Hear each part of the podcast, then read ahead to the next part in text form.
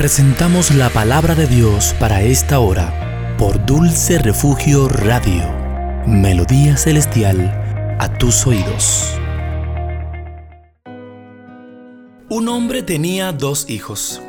El hijo menor le dijo al padre, quiero la parte de mi herencia ahora, antes de que mueras.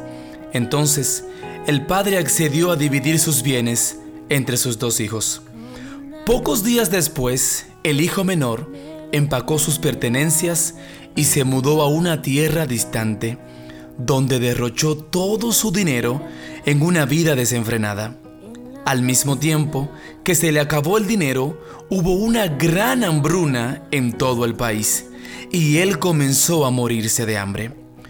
Convenció a un agricultor local de que lo contratara y el hombre lo envió al campo para que diera de comer a sus cerdos.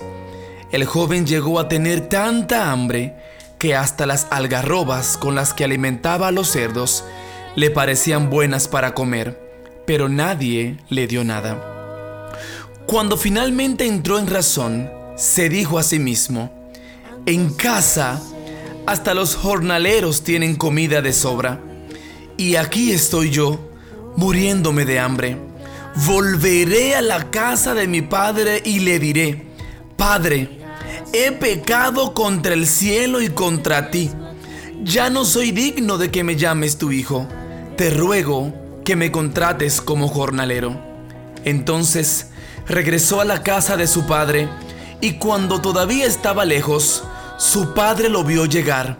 Lleno de amor y de compasión, corrió hacia su hijo, lo abrazó y lo besó. Su hijo le dijo, Padre, he pecado contra el cielo y contra ti y ya no soy digno de que me llames tu hijo.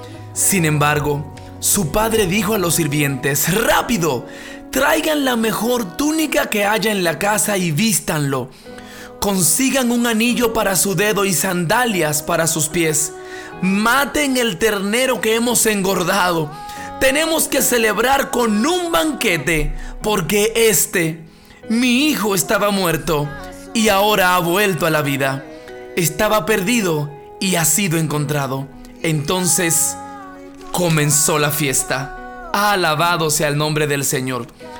Igual al Hijo pródigo muchas veces andamos nosotros perdidos en el mundo y en los placeres, derrochando los dones y talentos que nos fueron entregados y creemos que por la forma de vida que hemos vivido ya no queda esperanza. Y resulta que es todo lo contrario. Nuestro Padre está aún esperando por nosotros con los brazos abiertos, esperando que nos sentemos a la mesa y disfrutemos del delicioso manjar que Él ha preparado para nosotros. Recuerda que dice Apocalipsis capítulo 3 versículo 20, He aquí, yo estoy a la puerta y llamo. Si alguno oye mi voz y abre la puerta, entraré a Él, cenaré con Él y Él conmigo. Ya no somos esclavos del temor, somos hijos de Dios.